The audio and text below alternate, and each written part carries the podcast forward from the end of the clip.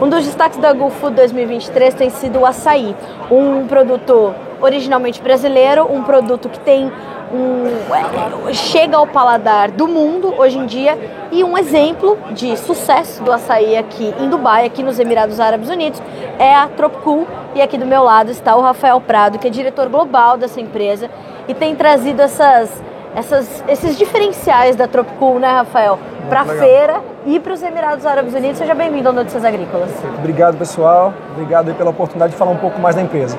Primeiro, eu queria que você contasse um pouco para nós de como é que isso começou, porque é uma história bem interessante, já que era um local que queria sair aqui o tempo todo, sempre acessível, né, Rafael? Exatamente, exatamente. A gente tem uma, uma hold né, de exportação, onde tem várias marcas que a gente trabalha, muitas ligadas ao agronegócio. Então a Afrinvest já tem essa tradição de, de exportar.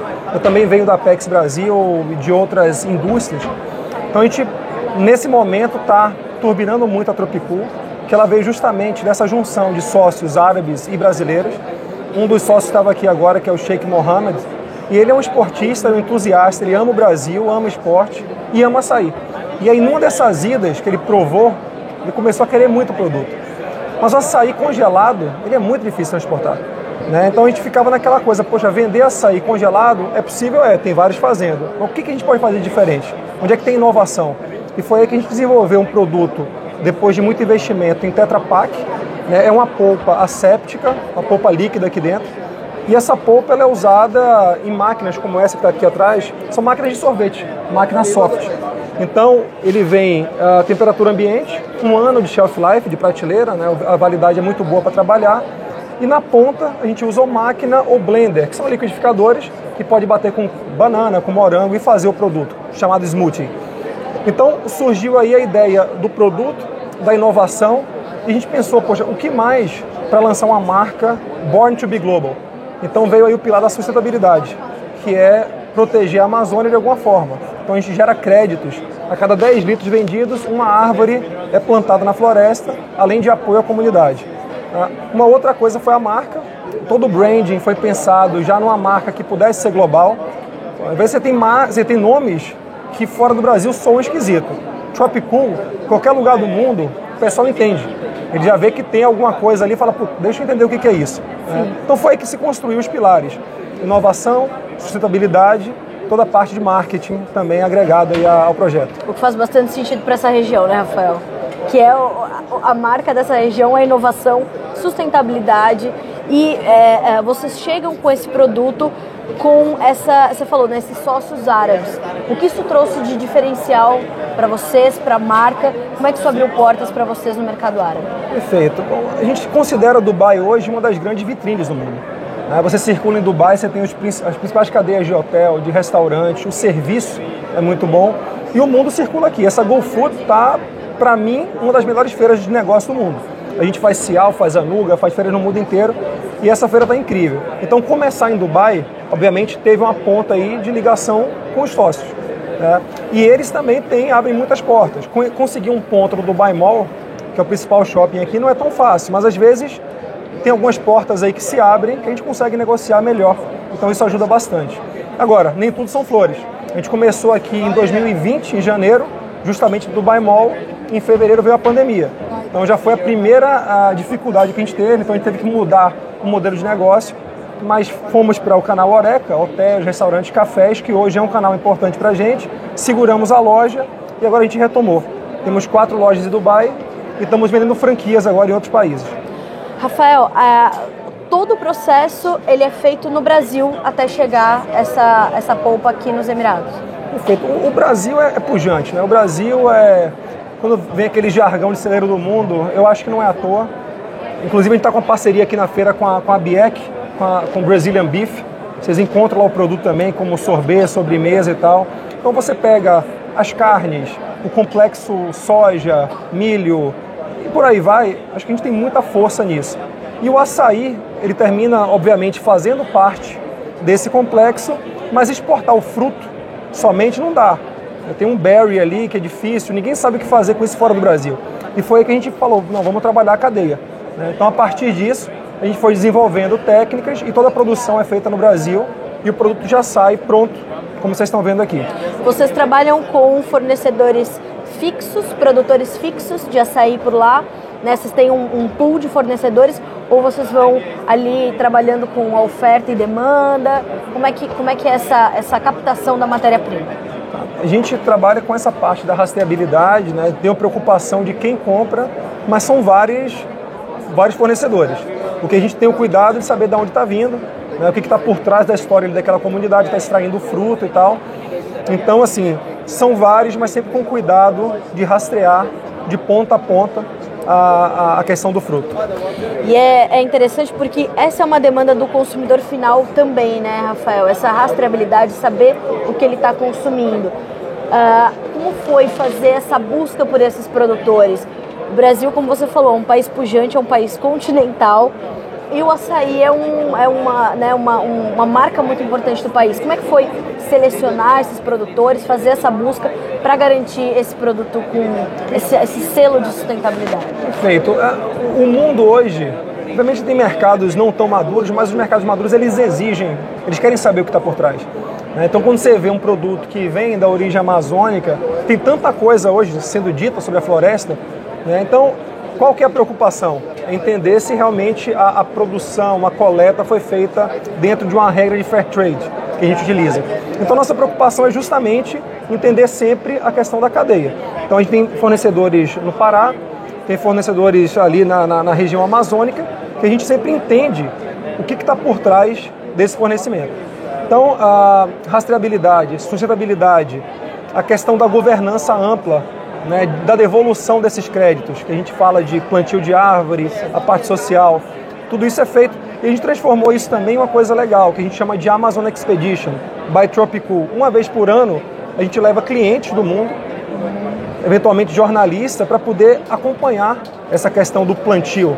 Ótimo. Então, inclusive, o Sheikh Mo foi conosco na última vez, ele ficou, imagina, uma pessoa que conhece o mundo inteiro, de repente, ele, essa foi no Acre. A gente estava no Acre, em Cruzeiro do Sul, uma cidade super pequenininha.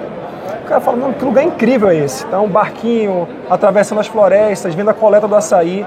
Então, isso gera uma riqueza quando a gente consegue mostrar para o mundo. Tudo que está por trás, o produto fica ainda mais fantástico. Ele já é um produto bem aceito, né? tem propriedades nutritivas, um sabor legal, mas a história eu acho que é ainda mais bacana de ser trazida. Com certeza.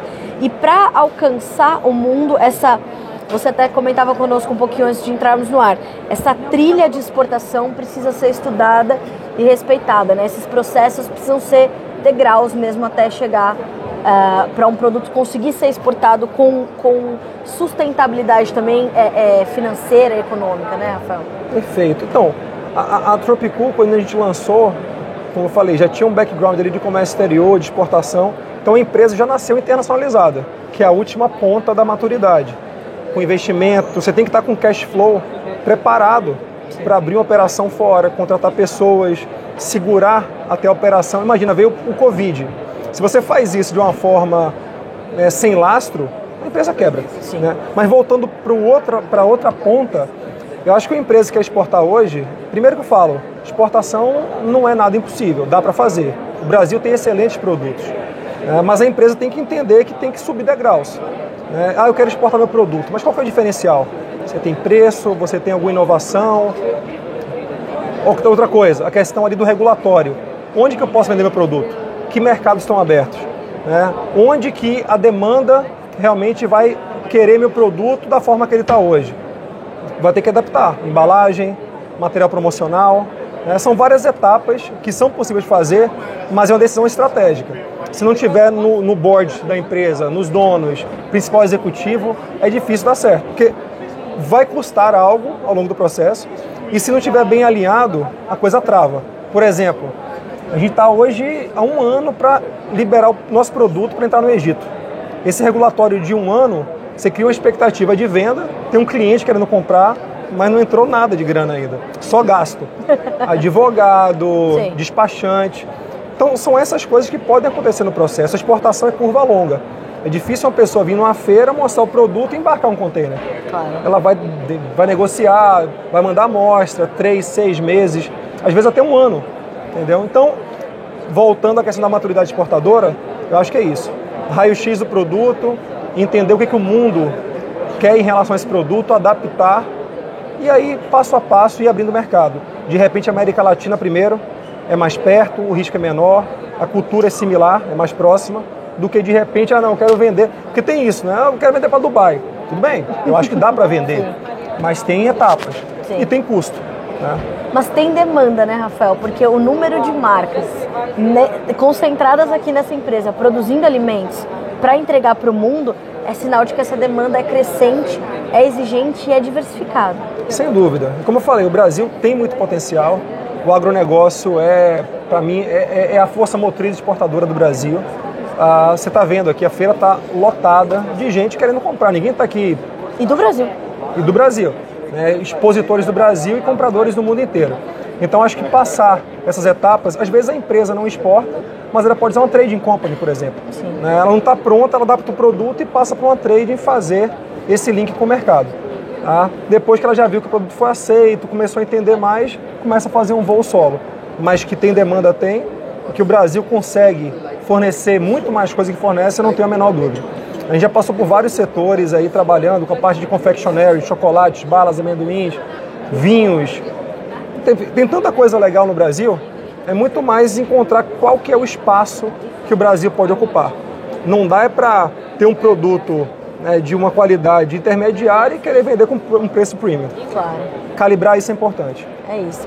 Rafael, eu te agradeço muito, principalmente por essa mensagem para o produtor rural, que é a principal audiência do Notícias Agrícolas, de que a exportação é uma realidade muito próxima, só é saber respeitar o caminho e, o, e os obstáculos e, e, e, os degraus que ele tem que subir e ele pode sim estar no mundo, né?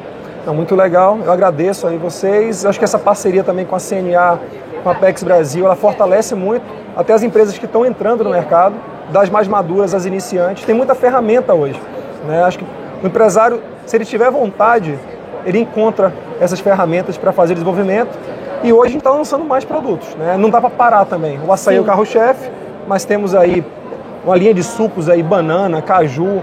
Acho que explorar essa coisa exótica do Brasil, mas posicionando de forma correta no mercado, tem muito espaço. É isso. Notícias Agrícolas está de portas abertas para as novidades da Trocool. Vamos continuar promovendo essa, esse engajamento para as exportações e essa, essas parcerias tão importantes, né, Rafael? Apex, CNA e com outras associações de outros setores para fazer esse trabalho conjunto, como é o caso da Trocool com a ABIEC, por exemplo, né? Perfeito. É, hoje você tem associações que cobrem a maioria dos setores do Brasil feijão, Sim. soja, algodão. Acho que entrar na associação é algo importante. Se tiver um projeto com a Apex, melhor ainda que vai ter aporte de conhecimento financeiro e a CNA também ajudando nessa parte preparatória e de conexão com os mercados. Então, eu fico à disposição também. Obrigado aí. Obrigada tá a você. Obrigada, Ótima feira. Rafael. Ótima Valeu. feira para nós, bons negócios para vocês. Valeu, obrigado. Tropicool e Notícias Agrícolas na GoFood 2023.